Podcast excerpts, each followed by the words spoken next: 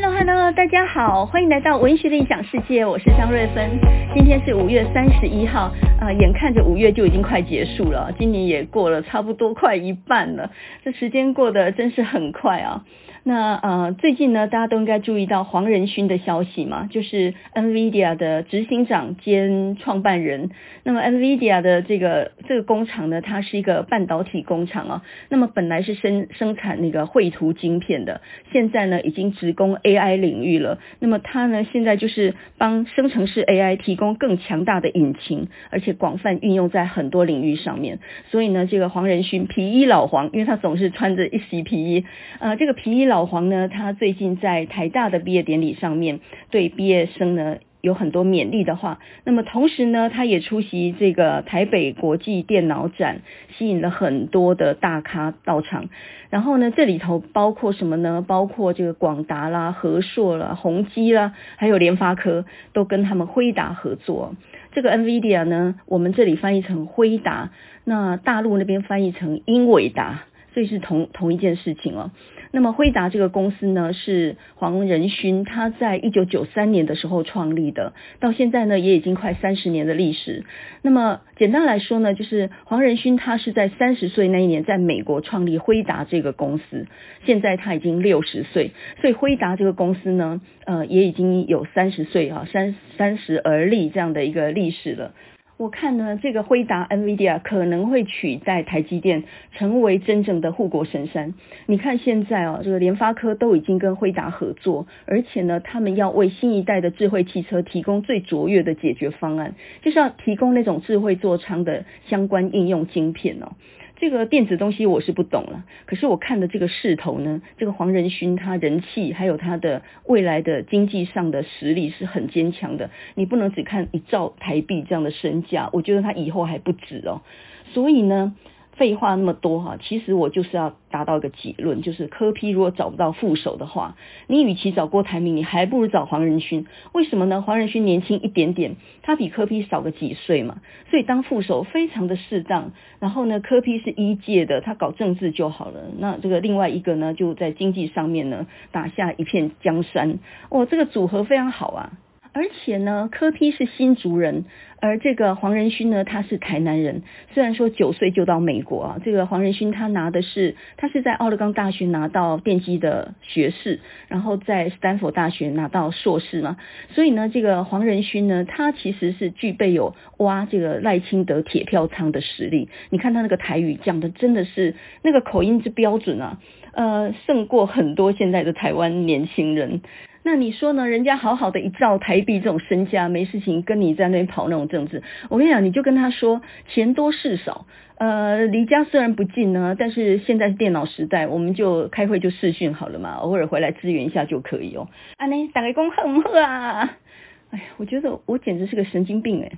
好了，我们还是言归正传啊。那讲到这个黄仁勋呢，他在台大毕业典礼上面对毕业生的勉励，他就说呢，Run, don't walk。就是赶快快步奔跑，赶上时代哦！不要缓步行走，会被淘汰嘛。这个这个观念非常正确啊。就是以这种在矽谷工作，在这种呃晶片产业工作的人，当然呢，他是非常抓紧时间的，一定要站到一个机先的，对不对？所以呢，你在做这方面研发的时候，你绝对是要掌握住一个非常关键的时刻啊。那么呃，所以他说呢，Run don't walk，并且呢，在这样一个竞争很很剧烈的时代哈，你不是被猎食，你就是猎食别人，呃，这也是非常正确的一个概念。那不是赢就是输嘛？哪里还有人说呃是等着人家赏你一口饭吃的？你今天占了这个市场，那就等于击败了对手，一定要占了一个机先就对了。所以呢，他才说呢，这个你不是被猎食，你就是要去猎食别人。Either you are running for food，或者是呢，你就是要 you are running from being food。结果呢，我就在报纸上面呢看到一篇讨论，这篇讨论它的标题呢就叫做“台大精英需要更多悲天悯人的精神”。呃，我先讲我的立场，我觉得这篇文章写得也很好。这个是张君凯，他也是台大的校友，那么应该也是资电方面的，诶，他是媒体工作者啊，张君凯。那么这一篇是在五月二十九号的联合报的社论上面啊，这个读者投书上面，那么他就提到说呢，这个辉达的执行长黄仁勋，他作为台大毕业典礼的致辞贵宾，因为这个张君凯也是台大的校友啦，那么当然关心这个主题，那么他就说到呢，呃，黄仁勋勉励台大毕业生一定要向前直跑，不要用走的，因为世界不会停下来等你。这里面呢，蕴含了一种精英主义、个人主义，甚至呢是在资本主义的时候那种弱肉强食的隐喻，这个是值得商榷的。台大呢一向被视为是精英中的精英啊，它是最高学府，很多在校生跟校友也都以此自居。那么这个时代的速度呢，快到目不暇给，但是呢，精英虽然可以扮演引领潮流的这样的地位，但同时呢。每一个人的面貌性格都不太一样，所以呢，有的时候你应该要有足够的胸怀跟素养，看到这个世界的不美好，看到这个世界的种种缺陷跟苦痛。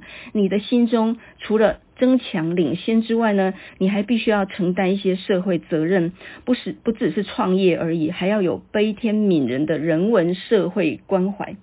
哇，这一番话讲得也很好，应该给他拍拍手啊！可是呢，我觉得黄仁勋也没有讲错哈，就是呢，一个年轻人在创业的时候，你不抢地盘是不行的。诶，你慢慢的等别人施舍一点东西给你，你绝对会落后很多，到最后就完全是没有翻身的余地。所以在年轻的时候，不管抢工作、占地盘，你都要有一种狠劲。而且呢，成功跟利他其实并没有冲突。甚至哦，我觉得一个人如果没有在他自己的专业领域取得真正成功的地位的话，他是谈不上帮助别人的。他其实也没有能力去帮助别人。我们上几集的节目就讲到说，你应该具备有一种伤害人的能力，有没有？那为什么要具备伤害人的能力呢？因为做一个好人是不容易的。你以为做一个好人容易吗？不是你示弱，哎，对方就会对你好的。所以你要有伤害别人的能力的时候呢，你才有办法坚持你自己的原则。而且呢，越成功的人，他能够造福这个社会的就越多。你想想看，我们教书的人一次影响一班五六十个人吧，你好几班也只有几百个人吧。但是呢，像辉达、NVIDIA 他们这种公司啊，它引领整个潮流，诶，不是只有一个公司的那么多人的就业机会，那整个产业的就业机会，那个影响可大了。所以呢，人能力越提升，他能够造福的人就越多，这两个并不互相违背啊。所以呢，这个张君凯这篇文章似乎是讲到说啊，人顾着成功，然后就没有负担社会责任，这两个并不冲突诶，个人的成功跟承担社会责任或悲天悯人完全不冲突哦。而且呢，我有仔细研究过这个皮衣老黄这个人啊，黄仁勋这个人，呃，不只是他是台南人，所以引发了我对他的一些好奇。事实上，我觉得这个人也算一个不死鸟。我听过一段访问之后呢，我对他的某一种能力我非常的佩服，这种能力叫做在挫败里面做对决定的能力。这个 NVIDIA 他们这个公司啊，不是没有经历过挫败耶。呃，在一九九三年，这个公司成立在加州嘛，然后呢，他们的两代晶片 NV One 跟 NV Two 曾经都是失败的。那么这个公司呢，也曾经风雨飘摇啊。可是呢，黄仁勋他认为说呢，这种图形计算以后绝对是优势，所以呢，他背水一战，然后呢，他以需求为出发，设计出最强的显卡出来。那么到最后呢，公司呃曾经只剩下九个月的资金哦，资金非常紧迫。那个时候呢，晶片从研发到生产到测试，整整需要两年的时间。那那个时候他们公司只剩下九个月的资金了，眼看就快要破产。这个时候呢，他就下了个决定，花了一百万美金去买了一个模拟器啊。从一家快要倒闭的公司买到这个模拟器，所以呢，他们生产出来的晶片呢，先在模拟器上面测试，然后就直接生产，这样子呢，就使得制程呢就缩到了半年。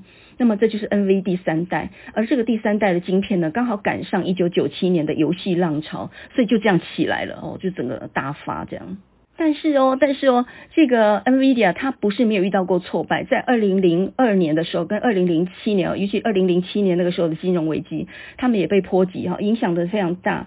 然后到了二零一四年的时候呢，这个惠达 NVIDIA 它宣布退出手机市场，呃，这一点就是黄仁勋他自己也讲嘛。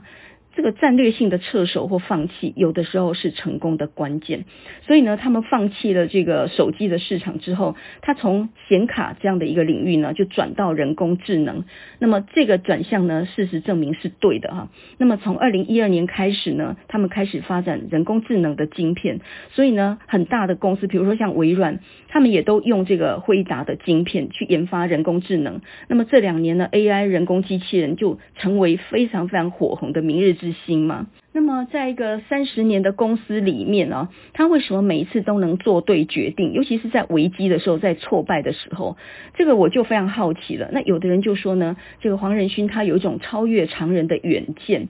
可是黄仁勋他自己讲说，我不是有什么远见的，我只是对事情呢有我自己的观点而已。他说，人们对美的追求是没有止境的，所以呢，他们生产晶片呢，他们是对美要追求一个极致。他会倾其所有去制造出最强、最好的晶片出来，应用在各个方面。虽然要投资很多，虽然要蒙受到很可能会破产的命运，但是他还是要孤注一掷。那么事实证明呢，他的观点是对的。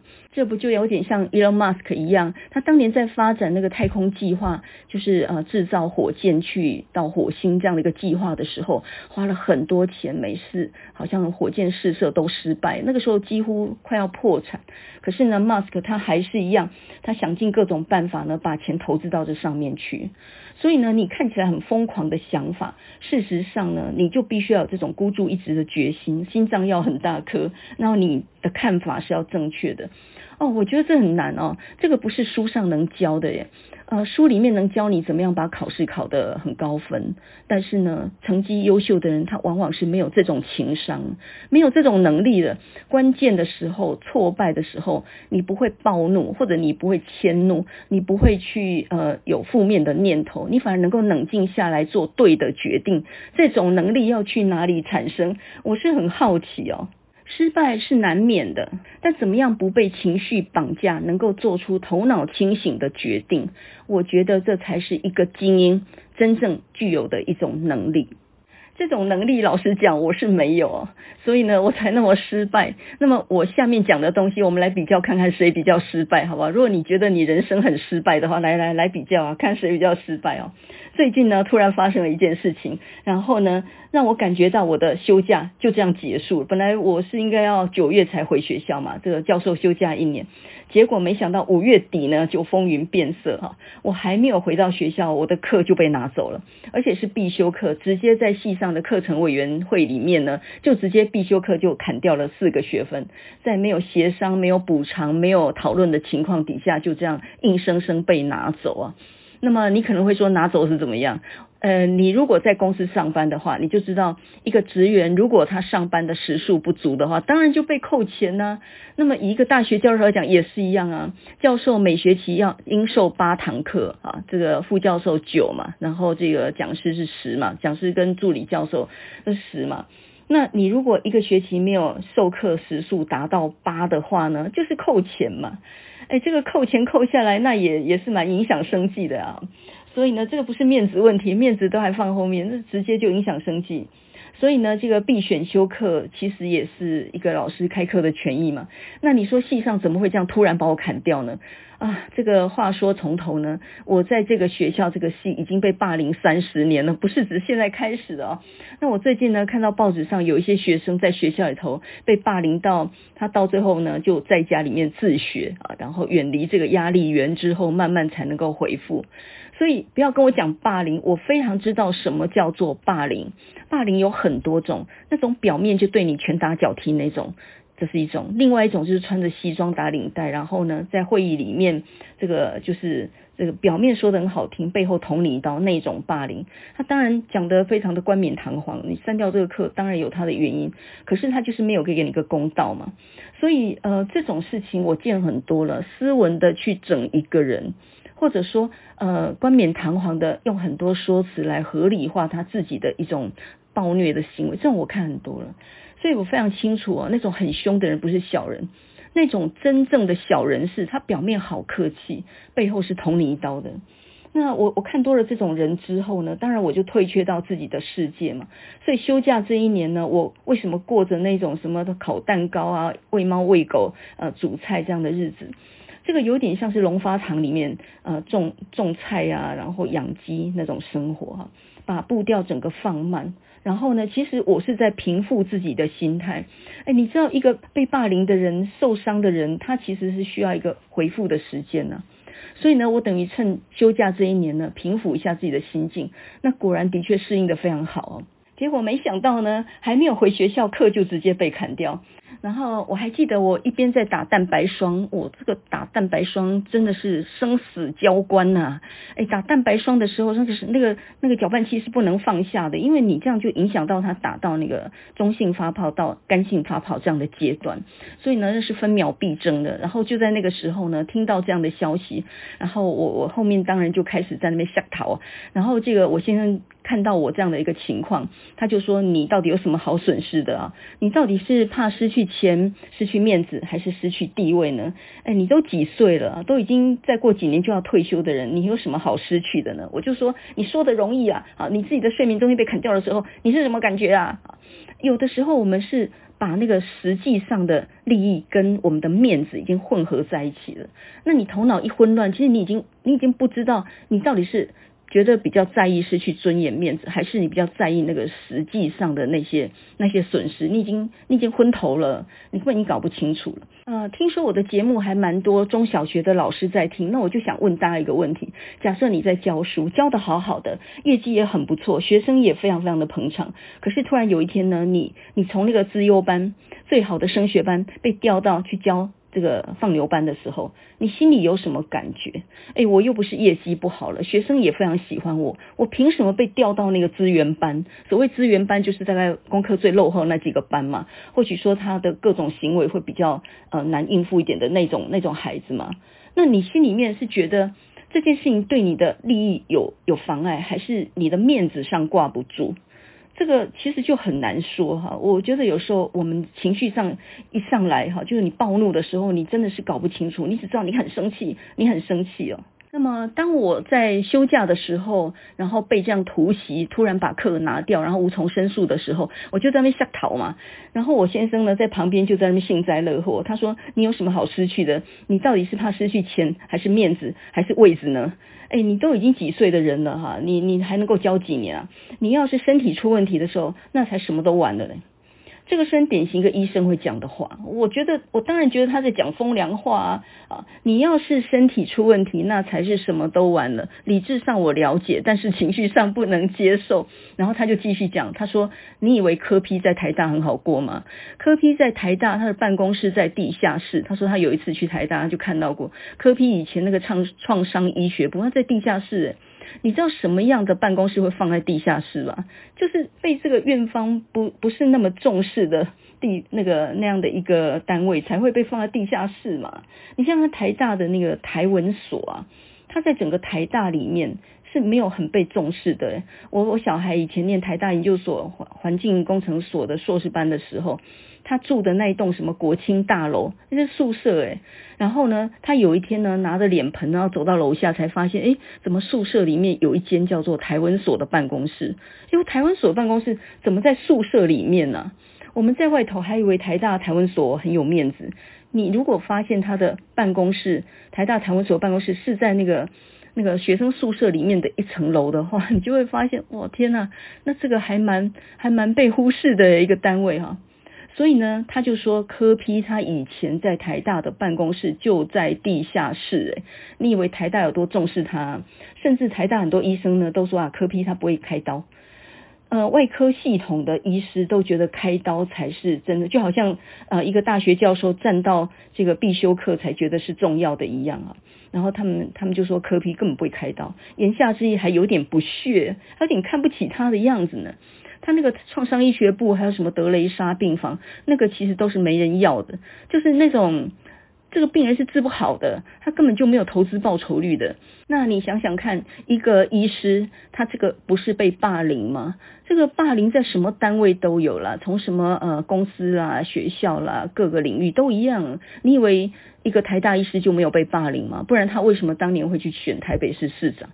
讲到这里呢，我心里还是没有得到安慰。然后他就说了，他说：“你以为一个医师离开舒适圈，转战到一个政坛这样一个新的领域，他什么人脉都有，你不觉得他也需要勇气吗？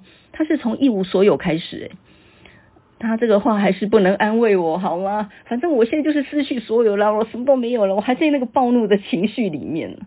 但是呢，当我冷静下来，我跑完十公里之后啊，满身大汗的时候，我慢慢的恢复了我的清醒的理智。没有错，霸凌在哪里都有，我也不是唯一一个被霸凌的人，而且霸凌还有很多样态呢，很多方式诶，我不是一无所有这个情况下被打压，我现在其实有蛮多东西的，所以呢。呃，这个世界永远有不喜欢你的人，呃，这个你你不用怀疑吧，对不对？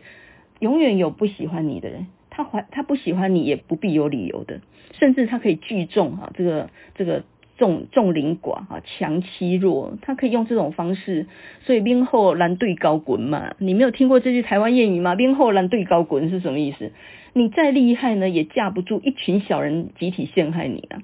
而且你的时间很宝贵，你大概没有办法跟他们在那边打影子拳嘛？好了，所以你认为柯批他现在是赢还是输呢？看起来非常艰难，对不对？蓝绿两边夹攻，情况永远不好。诶，哪里有好的情况啊？都是从逆境中崛起的啊。所以想来想去呢，也不是最衰的一个。然后再来呢，就是他讲那句话是对的。你要是身体出问题的话，那才是什么都完。呃，有人就问柯 P，那个学生就问柯 P 说：“可是习近平他不改啊，那你怎么办？他观念是不会改的呀。”柯 P 讲了一句话，我就非常好笑。他说：“但是你要知道，人的寿命是有限的。”我真的是笑死哦。他他没有明摆着咒习近平也会死，但是他就说到人的寿命是有限的，这一代人总会过去啊。那或许短的话三五年，那长的话一二十年吧，他总会过去啊。你还记得我们上次节目就讲到过一个概念吗？就是世界上没有永远不变的情势。那么呃，只要时间过去以后，什么事情都会改变。我以前也是不相信这件事情，看样子是永远不会改变的，这种状况死都不会改变的。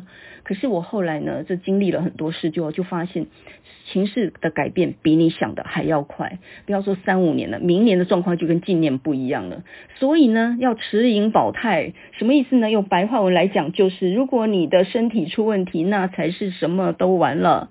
这个意思就是说呢，我们比谁先生病好了，好气息也不凶啊，好，我们在这样的一个争端。当中，我们就比谁比较健康，谁活得久，或者谁能够坚持得久。那反正这个问题永远存在嘛，对不对？先不要生病啊。K 系两波胸，你知道心情有多么影响生理吗？就是我们的心情是会影响到身体的。你光是三天没睡好，你整个身体的免疫系能系统就整个下降啊。这个不用他讲，这个我很清楚。所以呢，当我冷静下来想清楚以后，我终于理解哦。这个情况并没有很坏。当一群人看到你被打压的时候，有旁观者，诶，他们或许沉默，但是这个事情是他们看见的。你觉得这样有没有意义？有，因为他们看着他不出声的时候，他心里其实有一个想法，但他未便表露出来。他没有表露出来，并不是他心里没有想法。所以呢，顺风顺水的时候，他也会推你一把。你怎么知道呢？这个情况是会改变的啊。所以呢，你首先先不要把自己气坏了，首先先保持愉快的心情。我们刚刚讲到呢，这个 NVIDIA 它这个执行长黄仁勋，他永远能够在失败的时候能够做对决定。我觉得他一定有一套解消压力的方法。呃，怎么样解消压力？怎么样不要被暴怒的情绪绑架？你只要能够躲开那第一时间的那个那个那样的一个状态的话。那很快就会冷静下来，所以我们今天呢，就来教大家啊，怎么样能够保持你头脑的清醒，不要被暴怒的情绪给绑架。我们每个人心里都有很大压力，但是千万不要在第一时间做任何回应，因为你绝对会后悔。你在压力很大的情况底下，你在暴怒的时候讲什么话都是错，而且覆水难收，那个是收不回来的。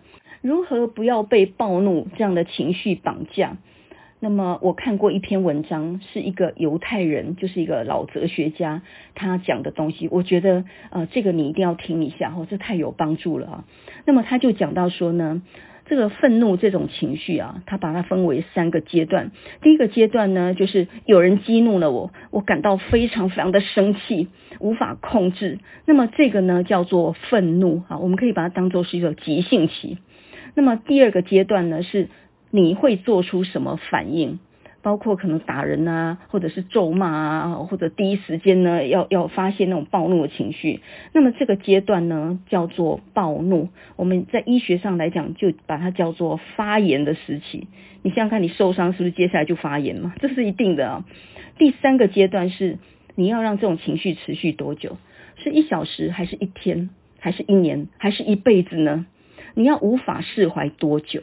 这个阶段我们就叫做怨恨啊。那么这种怨恨就好像你累积在心里面那种心病，它甚至不是只有发炎反应而已，它造成全身免疫系统系统的低下，它甚至会引发癌症诶。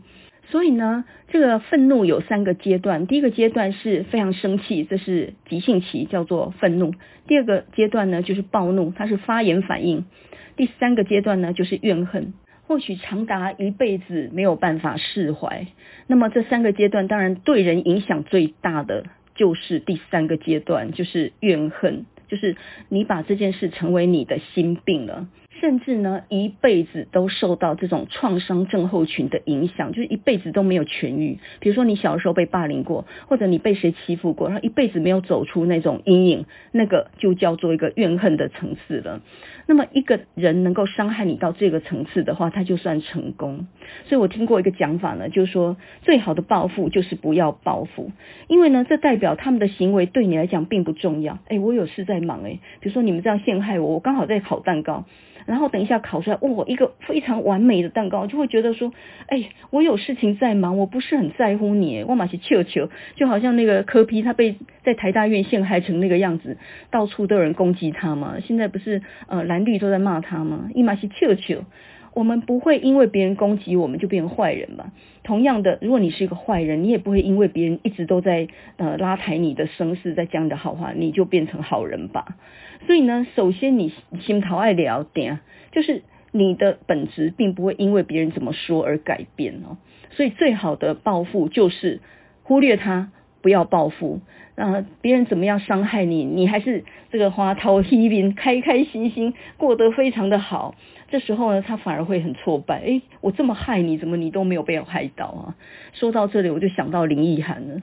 我觉得林奕涵其实对这个陈国兴最好的报复，不是说自己精神病没有办法痊愈，然后到最后就走上了轻生的路。我要是林奕含，好，我被你伤害到了，这个事情就没有转圜的余地，这已经既成事实了，对不对？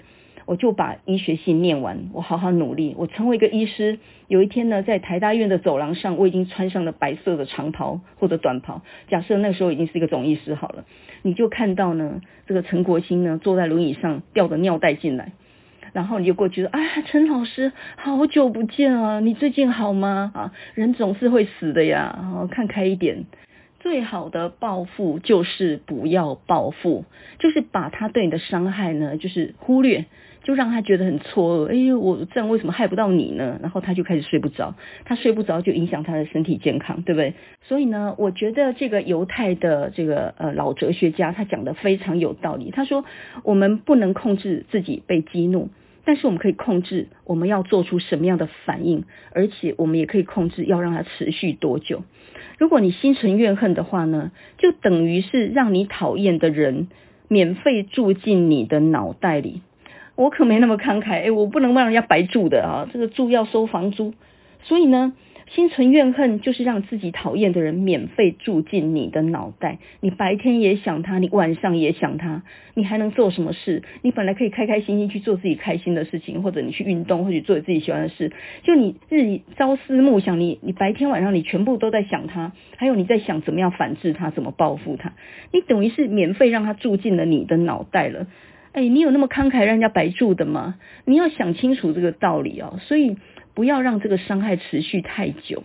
你没有听过一句话吗？气死两波凶啊！真的，你把一个人气死了，然后去医院验伤，还真的是没有办法举证说是我真的是被他害死的，所以我要申请赔偿，没有办法。气死两波凶，这种是验验不出伤痕的一种致命的一个伤害哦。所以呢，发怒伤害最深的人是自己。而不是敌人。停止伤害自己。以及停止伤害你身边的人哦。我也听过一个说法呢，就是说你可以生气，但是你不能超过五分钟。这五分钟里头呢，你要怎么样去捶墙壁哦，头去捶墙壁，或者怎么样捶胸顿足，怎么样都可以。但是你自己就设定一个番茄钟，就是五分钟到了，好，到这里为止，回去做该做的事情。这样，我觉得这也是一个办法。你你尽情发泄情绪吧，但是五分钟，你只有生气五分钟的空间，不能超过了。啊，这个也是一个方法。那么，呃，这个犹太人这个老人呢，他就说他自己最好的办法，因为愤怒的时候，呃，其实是会在思路不清晰的时候被迫做出反应，所以你最后一定会后悔，不管是行为或言语都一样，是头脑不清楚底下做的反应嘛。所以呢，发怒的第一瞬间绝对不要发表任何言论，然后也不要做下任何决定。他自己最好的办法呢，就是写日记。哎，我觉得这招非常非常聪明，而且我已经实行了一辈子，我写了一辈子的日记啊。那么大家也可以实验看看，你在非常生气的时候，你最好的方法不是找人倾诉或者写什么这个密函去告任何人，我觉得最好的方法就是写日记。你先写的满满三大页，哦，写完也累了，你知道吗？隔天呃醒过来以后再看，你就会发现事情好像也没那么严重。所以呢，你没有任何的副作用的情况底下，你就把情绪已经降低了，然后你可以用清醒的头脑，因为你睡饱了嘛，清醒的头脑在整个去想这件事的时候，你的处理会比较好一点。所以写日记有稳定情绪的作用，也有宣泄情绪的作用，而且它是在一个没有副作用的情况底下哦。你写完了，没有人没有人知道你在在日记里面骂了什么样的话，这都不伤害任何人。那你第二天再检视，就完全不是那么一回事哦。啊，写日记这个方法比找人控诉好很多，因为你找人控诉的时候，你情绪也聊起来，可是写日记不会，你自己在对自己说话，等于在理清自己思绪的这样的一个过程哈。所以呢，呃，我自己写日记写了很多年，然后有一次我翻以前几年前的日记，哦，有一次不知道生气什么事情，然后写了满满三五页这样。可是我这样整个看完之后，我我居然想不起来那时候到底在生气什么事情，具体的事已经忘记了。所以你现在的大事哦，几年后来看都是很小的事。所以呢，我们只要处理过那一时间的暴怒情绪就过了。那个风雨一过以后，该怎么处理怎么处理啊。所以呢，第一个不被愤怒绑架的方式，第一个就是养成写日记的习惯。你字写多多丑都没有关系，你就是在枕头上边哭边写也没有关系。那个是你对你自己写的东西嘛，那个字丑不丑都已经无所谓了，你你字写的一塌糊涂也都没有关系了。所以呢，养成写日记的习惯。第二个是什么呢？就是你去做你真正喜欢的事情。你要降压力啊，最最好的方法就是做那种不用思索的事情。比如说呢，我上次说过养猫养狗啦，做家事啦，拖地板啦，洗厕所啊，或者是做蛋糕，呃，这个发挥的力量，它是一个，它还是要专注哦。你做蛋糕还是要专注哦。可是呢，你那种专注是一种一种直觉性的专注。比如说，你现在要量多少糖，然后放多少奶油，然后加多少水，那一种不是跟别人协调的，它是自己对自己的，所以呢，那是一种直觉的感受。而做这种事的时候没有压力，当你做你自己喜欢做的事情的时候呢，有一种平抚情绪的力量，这就是龙发堂的治疗的那种方式嘛。就是在没有压力的情况底下去做一些自己喜欢的事情，即使那个事情是没有什么意义的，我觉得这个也很重要哈。所以这是第二点，就是呢，它有一个转移的效果了。当你全心全意去做这些事的时候，你的痛苦无形中就减轻了，它的占比就很轻了啦。如果你没有这些事的话，你满满脑子都是让你讨厌的人住进来你的脑子里头，你会越想越痛苦，那个负面情绪会扩大。所以呢，就是你要做自己喜欢的事，让它有一个转移的效果啊。第三个，你要学习去想那种快乐的瞬间。就是把快乐的小事给放大。我现在有一个习惯，就是睡前呢，就在自己心里面就想说，我今天有十件很得意的事。第一件呢，就是我做的那个轻乳酪蛋糕，哇，今天发得非常漂亮，简直完美。而且呢，我这一次控制了那个烘烤的时间，我现在抓到诀窍了，就是呃最高的温度，你先用一百八十度高温呢，先烤它个十几分钟，再来慢慢降温，降到一百六十度再烤十五分钟，再降温一百一十度烤个五十分钟。这样烘出来的这种呃轻乳酪蛋糕，它就是完美。之前没有抓到诀窍，就直接一百五十度烤了七十分钟，结果整个顶部呢是整个塌掉了，然后呃出来之后整个回缩，整个就完蛋。虽然吃起来还可以，但是那个实在卖相不好啊，所以后来抓到诀，我非常开心。然后今天那个猫呢，把我的罐头吃光光，非常捧场，看着就可爱。我前几周的时候呢，因为我两只嘛，一只是那个黑白猫，然后另外一只是虎斑猫，都是在社区里面的流浪猫，然后我就常喂它们。后来呢，我就发现那个呃虎斑猫呢，已经小菜脯已经怀孕很久，后来生出五只小猫，但我一直没有看到那五只，只看到它肚皮扁下去。就有一天呢，我就看到在那个野餐椅的下面。有两个，有五个那个小毛团，原来是这两只猫啊，一只是公的，一只是母的。然后呢，就是父母他们把五只小猫呢就叼来那个椅子下面，然后呃跟我玩了一会儿以后呢，它又一只一只的叼回去。哦，哎，原来那个猫很小，它只能吃奶。我我倒了猫罐头，它只能舔一口，而且走起来摇摇晃晃。原来满月的猫是这样的呀。那我就整个在那边跟他们和了一个小时哦。那个小时，我什么什么经国济世的事情、有意义的事都没干，然后我就是在那边跟猫玩了一个小时。而这两只猫呢，它似乎也很放心我，所以呢，就是它一只一只叼回去嘛，然后叼了三只哦，还有两只在我的脚底下在那边窜。然后，然后这个那个那个公猫呢，那黑白猫那只好像就有点跟我讲说：“哎，你这两只帮我跪下哈啊，我我这三只先叼回去。”有一点那种感觉，你知道吗？就是。你仿佛跟猫是可以交流的，哎，这种感觉非常的奇妙。我觉得养养养花养草也有这样的效果，哎，我听过呢，有人还呃这个对对花对草讲话的，你会觉得非常的荒谬，对不对？怎么可能？可是你真的能跟他心意交流的时候，你甚至可以感受到那个花它在它在颤动啊。所以有人做过一个实验嘛，就说你你把那个沸水哈，两盆花花盆哦，然后你把那个滚沸的水。倒到另外一个花盆里面，然后那个花花当然就死了嘛。旁边那一盆在颤抖，所以你以为动植物是没有感受力的吗？刚好相反，它的感受力非常强的。所以呢，这两只猫因为已经非常信任我了，它能够把它的小猫叼在我面前，还有两只让我顾一下。诶，它也不怕我把它偷走。诶，我这两只如果偷走，它没地方去找我。诶，它居然叫我说：“诶，你这两只帮我顾着啊，我先把这三只叼回去。”而且我还发现一件事。不是只有母猫会叼小猫，公猫也会叼小猫，它是轮流合作的。哎，然后这个就有点像日本有一个野兽派的画家叫熊谷守一，他这辈子呢都没有踏出过他们家院子一步，每天在他的院子里面呢看蚂蚁走路，然后他看了半天呢，一个上午就在那看蚂蚁走路，然后他的结论就是蚂蚁走路的时候是从左脚先迈开的。所以呢，在龙发堂里治疗的不是只有我一个人，好吧？这个这个招式你要学一下哦。那么第四个方法，不要被愤怒绑架的第四个，我就非常非常重要的方法就是去运动。好好的煮饭，好好的吃饭，这种日常的过程都不要省略。你可能想说，哎，都很忙了，我早上还能播一个小时去运动吗？可是你知道，清早的这一个小时的运动，对你整天的作息是有很大帮助的。我现在带着小米手环计步器嘛，然后我就发现一件事情：晚上能不能深睡，跟你当然入眠时间也有关系，但另外呢，你今天的步行步数，你的运动的强度。是会关系到你晚上深睡的时间。某一天我情况不错，十点也去睡了，可是我睡得就没很好。原因就是那一天的那个走路，我大概只走了五六千步而已。诶，这样就有影响。我平常都是走九千多步到一万步的嘛。所以呢，你的运动的强度、总运动量，跟你晚上能否深睡有很密切的关系。你认为没有关系？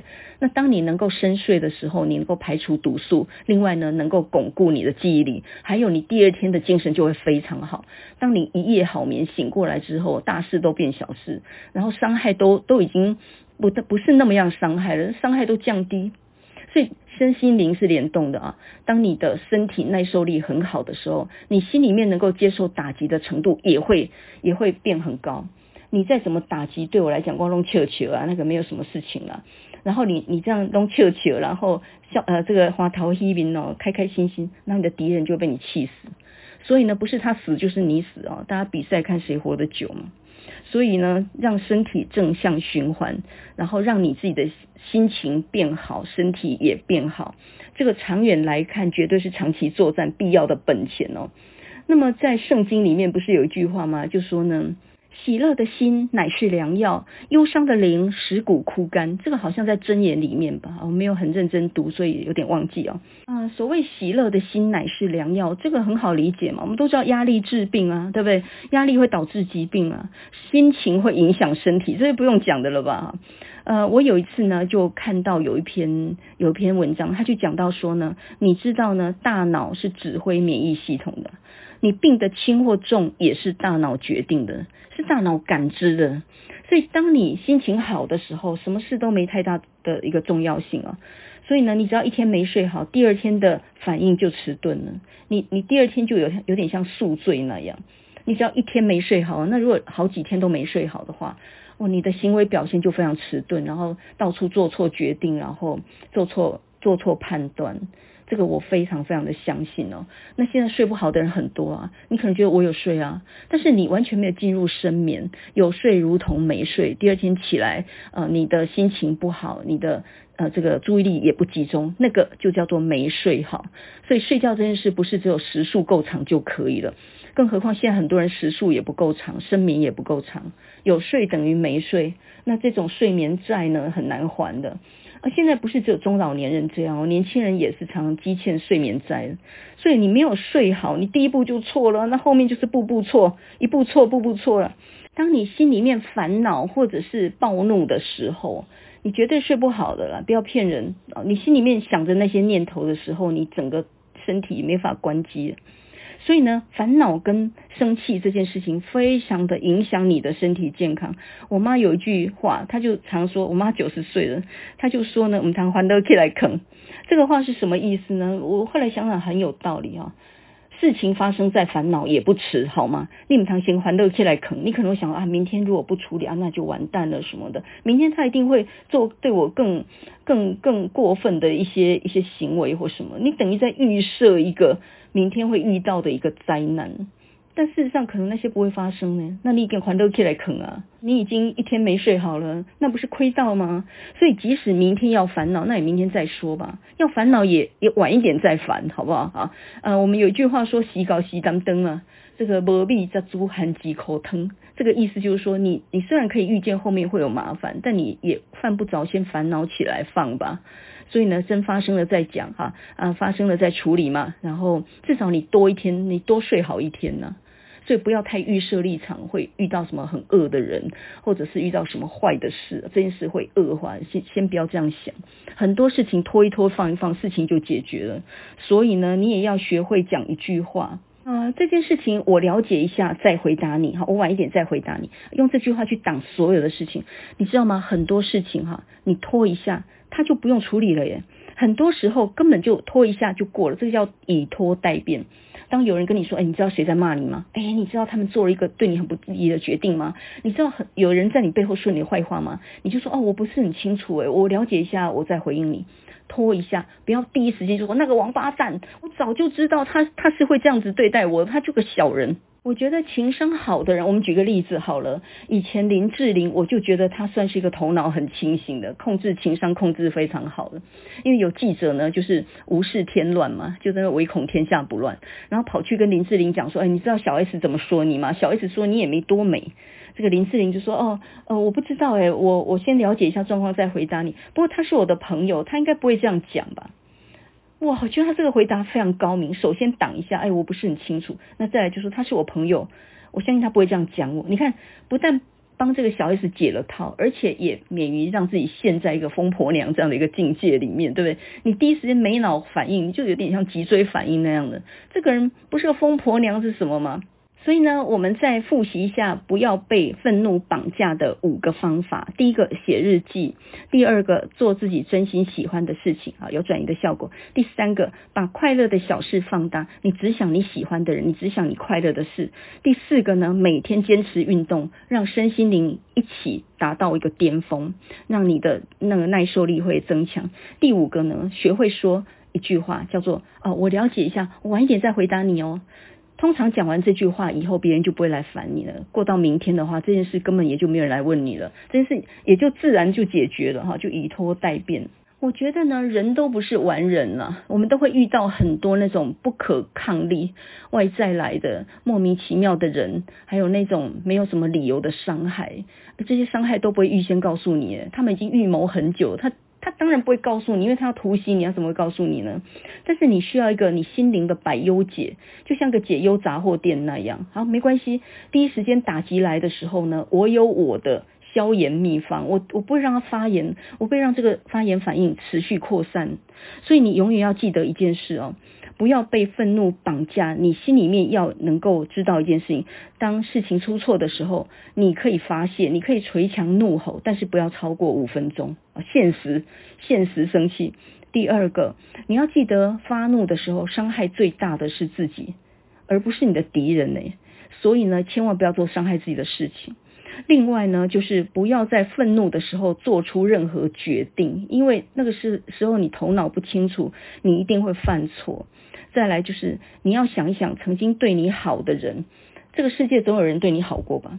你眼睛里，你心里面去想着那个曾经对你好的人，帮助过你的人，不要去想那些无理陷害你的人，那种人永远很多啦，就跟蟑螂一样啊，他们永远是会无限次翻繁衍出去的。你也不是为那些人活着的嘛，所以有个二十八十法则，就是说世界上总有那百分之二十的人是非常反对你，非常对你非常负面观感，但是我们是为了那些百分之八十的人活着的。所以我记得以前听柯 P 演讲，他就讲到说，当一个医生，呃，也不是所有病人都会感谢你的，大概有百分之五的病人接受你的帮助，也不会感谢你的。难道你要为了那百分之五，然后你就违反自己的良心，然后不去做帮助人的事吗？你是为那百分之九十五的人活着，还是为那百分之五的人活着呢？所以呢，想一想，曾经有人对你好过，不要一直去想，诶，有人对我不好。还有一点，最好的报复就是不要报复。我觉得这个你忽略他，让害你的人心里面觉得莫名其妙，然后他会很沮丧，他还不知道你会沮丧，然后就变成他自己睡不着。所以千万不要伤害自己。我曾经想过呢，在很久很久以后，我应该还会记得。那两只小猫，那两只刚满月，然后毛茸茸，我还记得那两只，一只是黑色的，全黑的小猫，就像一团黑色的毛球那样，很小很小。然后另外一只很可爱，那一只是一个虎斑的一个小毛球。这两个两团小毛球，一个是虎斑颜色，一个是小黑猫。然后呢，缩成一团，就呢在我的那个运动鞋上面。他们好像是喜欢有人的那个体温那种感觉，所以呢，父母不在身边，因为叼三只去藏起来，我其实也不知道他们都藏在什么地方。但是呢，那两只这个躲呃就是这样，在我的那个脚脚底下，就是在我的那个运动鞋旁边，就这样依偎着我的鞋子，然后呢，好像在取暖一样，也或者是说，哎，这边有一点体温，他感觉到比较安心那样。就我到现在不能够忘记那两个小毛团依偎在我的脚边，我有拍了一下一个小影片，就我拿着手机就这样拍，就他们依偎在我的脚边的那个情景啊，我想我这辈子都不会忘记那种感觉，那感觉真的是太温馨太美好了。这两个小毛团呢，不知死活的，搞不好我是个坏人，我顺便把他们抓去呢，就把他们给煮了吃了。总之呢。他不知道我是好人坏人，然后却这样安心的依偎在我的脚边。而那两只呃黑白猫跟那个虎斑猫，它为什么能信任我不会把他的小孩拿走？说不定我把他绑架，然后呢去跟他要求赔偿，跟他讲说，哎，你给我一百万，让我小孩不还你。他为什么能那样信任我？我也不知道。总之，那是一个没有语言跟文字，也没有法令跟条文的一个境界。那就是完全一个直觉的境界，不用在那跟我拽那些什么法律条文，什么合法不合法。那个人类所制造出来一个非非常非常假的一个一个世界，我其实已经见识太多了。这种东西没有半点真心，可是讲的冠冕堂皇的事，我已经看太多了。我宁可跟猫相处，我也不喜欢跟人相处。简单来说呢，我觉得人还不如猫。你不要看那个猫狗好像一无所有，诶，它没有语言文字，它也没有写论文呢，它没什么地位，没有办公室。可是我觉得猫跟狗，它最直接反映出你对它好不好。我们整个院子里面就只有我走过去的时候，那两只猫会窜到我的脚底下，其他人都不会。这真的是莫大的恩宠，对我非常大的肯定。我宁可被这两只猫肯定，我也不愿意被我们我们系上那那些人肯定。我只要想到那两只小猫这样依偎在我脚边那种感觉，我不断不断回放那那样的一个小影片。就可以让我有很有力量去面对这整个世界那种乌七八糟的事情。你心里面一定要有个温暖的一个快乐的小角落，是别人不能分享的，而那个就成为你自己心里面的一个，就好像一个很平静的一个湖水一样。那边你是完全没有办法动到我的，我在那个世界里面我是非常的安稳的，而且我是非常心情非常平静的。所以我记得我看过一个很年轻的嗯、呃、女作家，叫做李小涵，她出了一本书嘛，然后就写到一句话，她说：“猫使我平静。”她也是一个猫控嘛，喜欢养猫的。他说：“猫使我平静。”我非常非常知道她在讲什么。为什么你看到一只猫坐在那边陪你，你会觉得平静呢？他也没有办法给你什么好处啊，他没有办法跟你协商什么的。你看到他吃饱了在那边舔他的爪子的时候，他安静坐在那边陪你一会儿才走，哎，那已经是很大的义气了。哎，他为什么不在别人面前陪他一会儿再走？他看到别人都是立马拔腿就跑的，哎，他看到我会走过来喵两声，然后坐在我的旁边，哎，他看到别人是不会的耶。你要知道我下了多少饲料才换到这种结果的耶，不容易的，非常不容易耶。永远要去想着对你好的人，去想着你心里面快乐的小事情，把它想十遍，把它放大，然后你就会觉得这世界上的风雨，外面的一些不友善，都比较可以忍受了。我以前看沈从文他写的自传呢，叫做《沈从文自传》。呃，沈从文他是湘西人，然后呢，他大概小学没毕业吧，但后来成为很有名的作家，差点得到诺贝尔文学奖。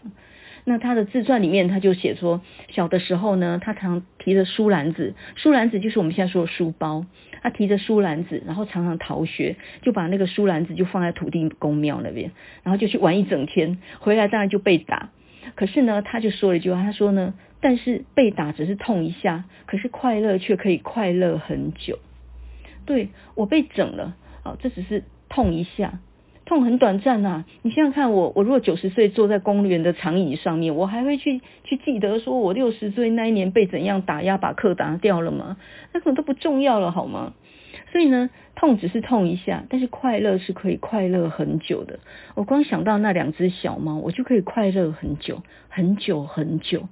那两团像个小毛球一样的，我还把它们捏起来，然后稍微仔细看了一下，那两只小猫呢，它毫无招架之力嘛，我从它脖子这样捏起来，那个重量非常非常的轻诶，然后我把它捏起来呢，看了一下这这两只猫的长相，然后呢，然后再把它们放下来，它一样在我依偎在我的脚边，它毫无招架之力，它对这个世界，比如说把它抓去宰了，然后煮猫肉什么的。他毫无招架之力，但是或许他也有他自己能够活下去的理由。那我们人何必给搞？我你以为你你我搞？呃，我们何必给搞？什么事情我们都能掌控？本来风雨就不能掌控啊！明天要刮风或下雨，哪时候突然世界毁灭你都不能知道啊！别人要对你下什么重手，你也不能知道，违法知道，你就算知道也大概没有用。大概也反抗无效，很多时候是这样的，所以你只能够事后整理灾难现场，看你还留下什么。如果在一场灾难之后，我还很健康，我心里没有受到打击，我觉得你就留下了所有的东西。那个那个外在那些都只是一时，比如说你被减薪水，你被换职位，换到一个垃圾职位不重要的地方，你的办公室被被弄到地下好几层楼都没关系啦。那个其实都没有关系，你的身体只要保住，你心里没有受到挫败，我认为你其实损失的并不大。我还是愤怒啊，我非常愤怒啊，但是我决定不要让它持续太久，很快就把它忘掉，我也不要报复。然后呢，我不要让那些讨厌的人免费住进我的脑袋，因为他没有资格住到我的脑袋里。我的脑袋是要留着想一些有用的事情的，想一些感动的事，想一些我喜欢的人。我我脑袋没有空间可以让他们白住的，来住你要付房租，而且我要提高你的房租，你就是提高房租，我也不让你住进来，因为你这个房客我讨厌。所以呢，不要让你讨厌的人免费住进你的脑袋里。当做什么事都没有发生，你照样和和气气、客客气气，你对旁边人都很好，跟人家保持很好的关系哦，除了他们几个之外，然后呢，他们就会很纳闷，怎么回事？那我的打击没有力道吗？怎么伤不到他？你就是要让他有这种感觉啊！你去失眠，我可不要失眠。你知道，有的时候小环境对你不利，可是大环境。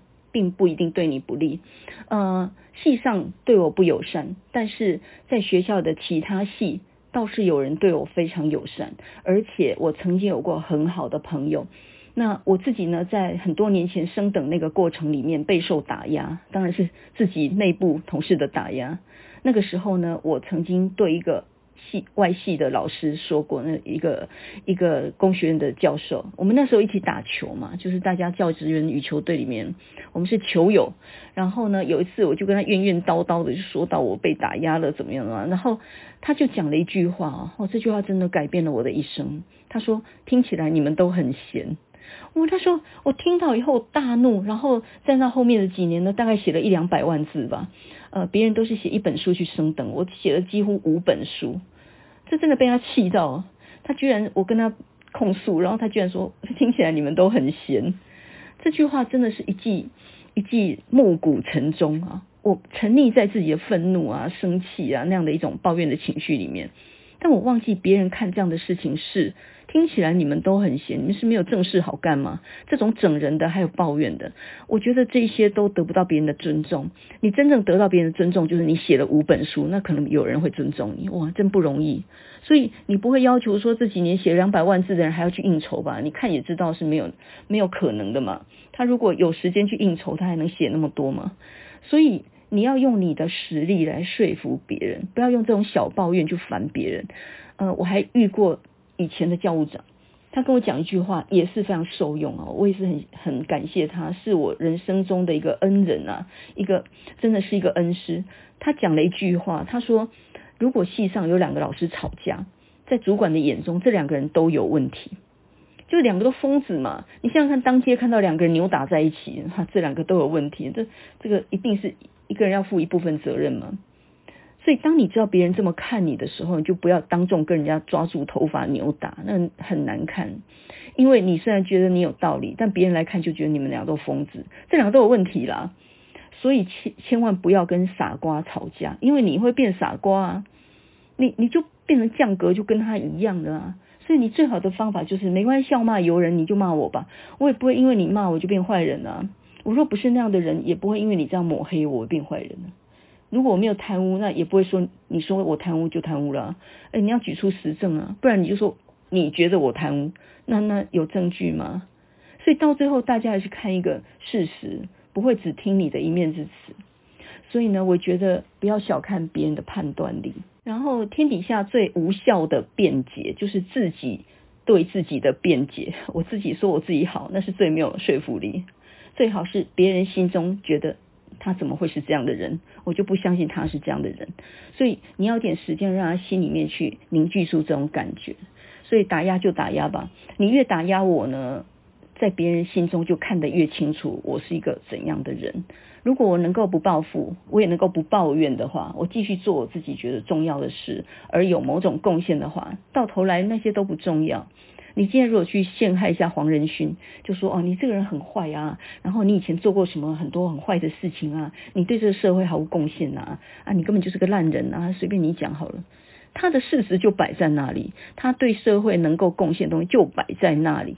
那你尽管攻击啊，你到最后攻击的人，你会变成一个小丑诶，就变成一个好啦，大家都不说破，但是你讲话是没有公信力、也没有信度这样的一个人。所以，我们为了要呃到最后达到这个结果，是要很努力，真的是要 run 而不是 walk，没有办法用慢慢走。你真的是要达到成功的境界，成功成功不是很容易耶。我觉得成功很难耶，非常难。你大概用一辈子的时间去累积这样的一个，嗯、呃，这辈子做的事情有价值这样的一个一个角度。那一个对我说，听起来你们都很闲。那个好朋友，那个我生命中的贵人，现在已经去世好多年。他后来呢，因为罹患了癌症，然后抗癌两年之后呢，就就去世。那我在这个学校里头，也就失去了个真正最好的朋友。可是他那种那一句话对我的勉励，那个感动呢，永远留在我的心里面。我想我可以把这种感觉呃记得很久很久。那个时候如果不是他那一句话惊醒了我的话，我可能到现在还在抱怨，我可能抱怨二十年，然后就得了忧郁症。所以必要时候有人一句话惊醒了你，我在那抱怨，然后他就说听起来你们都很闲，还好我有点反应能力，我马上就想到了别人眼中原来我们是一群一群一群疯子嘛。那么就像另外那个老师对我讲的，系上两个人吵架，主管来看只会觉得这两个人都有问题，所以不要轻易回应这种事情，也不要轻易跟人吵架。你最好用你自己的实力，有一天能够说服别人说你不是那种人。哦，这当然比较艰难，而且路途比较长远，但是值得一做，而且也可能是呃唯一值得做的事情。我觉得呢，不要被愤怒绑架。你心里面其实要有个比较中心的想法，就是这个世界上对我好的人还是有的，曾经有的。那那一瞬间即使已经过去，但是你还是可以感动很久，快乐很久，不是吗？而这个就是你心里面那个平静的湖水，我可以抵挡很多风暴的。就因为有这样一个平静的湖水，所以我其实并不会被外面的风雨给打倒。我们不是不会被打击，只是说我们的愈后非常好，我痊愈的很快，这个就是一个成功的人应该有的一种治愈的能力，自己痊愈的能力。没有这种自己痊愈的能力，那不能算是一个强者吧？所以你想，一个创业的人，像黄仁勋他们那样子，哦，这个事业做那么大，一亏要亏很多钱的，这跟我们这种这个领小薪水的人又不太一样。他们那种世界才真正叫做弱肉强食，那个输可以输很惨的，整个破产的。那他怎么抵挡这种压力？我觉得其实那个一定有心里面一套百忧解，降低压力以及呃让自己的头脑清醒，做对判断的能力。而这个是考试考不出来的。你心里面有一个会让你想起来很感动的人吗？你不妨多想想他，即使他现在已经不在了，他或许离开你的生活了，嗯、或许是你的长辈啊，父母对你好过，或许你有一些曾经有个好朋友，或许有个师长讲了一句话有感动你的，你要多想这些正面的东西哈。我们都是为了自己喜欢的人活在这个世界的嘛。呃，有一部电影不知道大家有没有看过，就是二零一八年 Lady Gaga 她所主演的一部电影，叫做《A Star Is Born》，就是一个巨星的诞生。那么在这部影片里面啊，这个因为是 Lady Gaga 她自己自己演的哦，她自己真的演那个女主角，然后呢，主题曲也是她唱的，所以这部影片后来得到了很多奖项哦。那么这个故事呢，就讲说 Ellie，Ellie 就是里面那个女歌手，她呃曾经是一个默默无闻的一个很爱唱歌，唱得很好，但是呢就在那个 gay bar，就是那个同志酒吧里面这个献唱的一个，那她晚上的工作是一个餐馆的服务生。呃，他唱得非常好，也能作曲，他钢琴弹得很好，但是呢，他一直没有机会出片，他自己也很自卑，因为他觉得他自己长得不漂亮，有人就说呢，他的鼻子太大了，所以很丑，然后这种人是没有办法做明星的，他连上台都不敢，但是他是一个非常有敏感度的人，他做的曲非常好。就是他有很美好的潜力，但是他自己没信心，也不知道。结果有一天呢，意外的他在那个同志酒吧献唱的时候，有一个当时候非常有名的男歌手，呃，这个男歌手叫 Jack，然后这个 Jack 呢在下头听他演唱，大为感动，哇，这个声音不得了。后来就在那个后场去认识了他，两个人呢就成为非常非常好的一对情侣。那这个嗯，杰克呢？Jack 就跟那个 Ellie 讲说呢，你有非常非常好的潜质。那这个 Ellie 就说，我我太丑了，人家都说我这样不可能当明星。Jack 说了一句话，每一个人都有他自己的潜力，你如果不站上台，你永远都不会知道你的潜力能够发挥到哪里。就后来呢，就有一部很很感人的一个画面，就是杰克那时候已经非常红了，然后他全世界巡演的时候，他就把艾利带上台。那时候艾莉是默默无名，没人知道他是谁，他就把他带上台，然后要唱艾莉所创作的那首歌。那么那首歌就是非常有名，叫《Shallow》，就是呃潮间带或者我们说浅水区。那么这首歌词哈、呃唱起来非常感人，因为它其实讲到就是一个霸凌的一个状态。它的歌词里面就讲到说，我希望能够从高处呢跳入水面啊，跳到水的深处，让他们永远没有办法伤害我们。我们现在离那个潮间带很远很远，我们是安全的。这个，我觉得这个歌词说尽了那种被霸凌的、被欺负的，或者说无奈的、被就是当做弱者的这样的一些人的心声。我们当小孩的时候，也可能是这样被霸凌的；我们在职场上，也可能这样被霸凌的。我们都很想说跳到水的深处躲起来，然后呢，离远离这个潮间带，因为呢，他们就不再能够伤害我们了。那么在这个故事里面，这个 Jack 呢，他是出生在亚利桑那州，很小呢，父母就去世，所以也是个苦孩子了。然后呢，后来经由自己的努力，然后成了非常有名的歌手哈。我觉得他们两个合唱真的好听哎，我觉得唱歌这种本事好像有点天生，就那个声音一唱出来，哇，那就是一个气场撼动全场这样。然后呢，这里头有一首歌，这首歌呢，很多人就说它好听的程度甚至。呃，这个超过这个 Shadow 这个呃这一首歌，那么这首歌就是 Always Remember Us This Way，永远记得属于我们的这种方式。Always Remember Us This Way。那么这首歌呢是呃在这个电影里面，就是 Ellie 不敢上台嘛，然后这个 Jack 呢就在自己的演唱会里面将他请上台，然后这个 Ellie 就自弹自唱这一首自创曲，真的是把自己对他的，因为这时候感情。悄悄萌生嘛，然后把自己对他的感情在这首歌里面呢，就呃整个释放出来。亚利桑那州的天空在你的眼睛里面燃烧，你看着我的时候，我就如同呢抓住了这个火焰一样啊。我心里面呢有一种深深埋藏的才能，这个才能呢就像 California Gold 一样啊，就像加州的黄金一样，它深埋在地底下，然后没有人能够。看见，可是呢，你却能够 find the light in me，你能够发现那个光亮，那你也可以说那个黄金的光亮，that I couldn't find，那个连我自己都没有办法发现的那个最美好的一面。有的时候我们是一块金子，但自己看不见，别人却看见了你的光亮，知道你的潜能绝不仅于此。在这个故事里面呢，Ellie 就是被这个 Jack 呢给。整个鼓励出来，哦，要没有他的鼓励的话，艾莉是不可能成才的。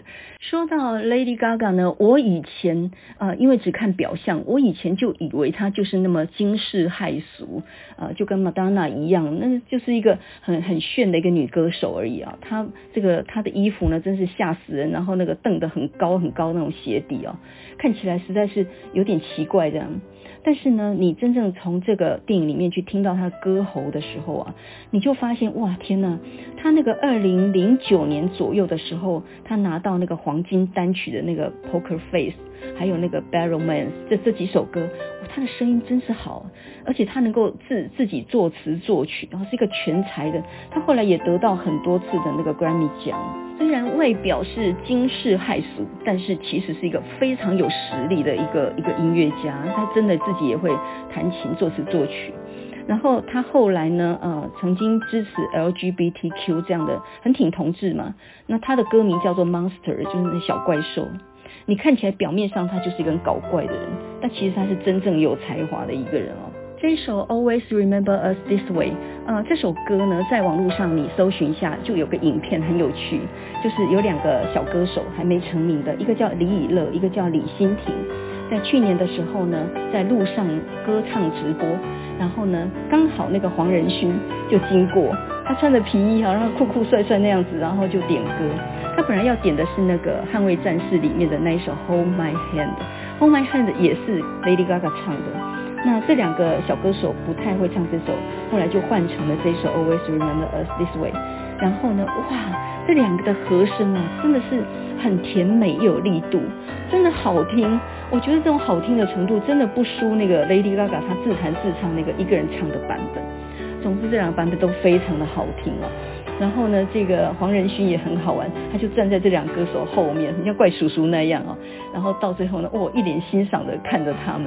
这段影片在网络上面呢就被转传了很多次。这两个女歌手的唱功真是不得了，年纪轻轻两个傻妹一样，声音那么好。Always remember us this way，永远要记得那个对你好过的人。我们心里面呢一定要想着你喜欢的事情。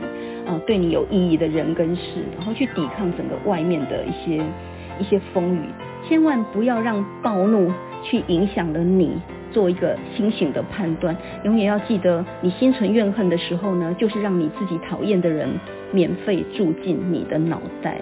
你为什么需要这么慷慨，让人家白住的呢？还是想你快乐的事，你喜欢的人吧。我们现在呢，就来听 Lady Gaga，还有呢这两个小歌手他们所演唱的这一首 Always Remember Us This Way。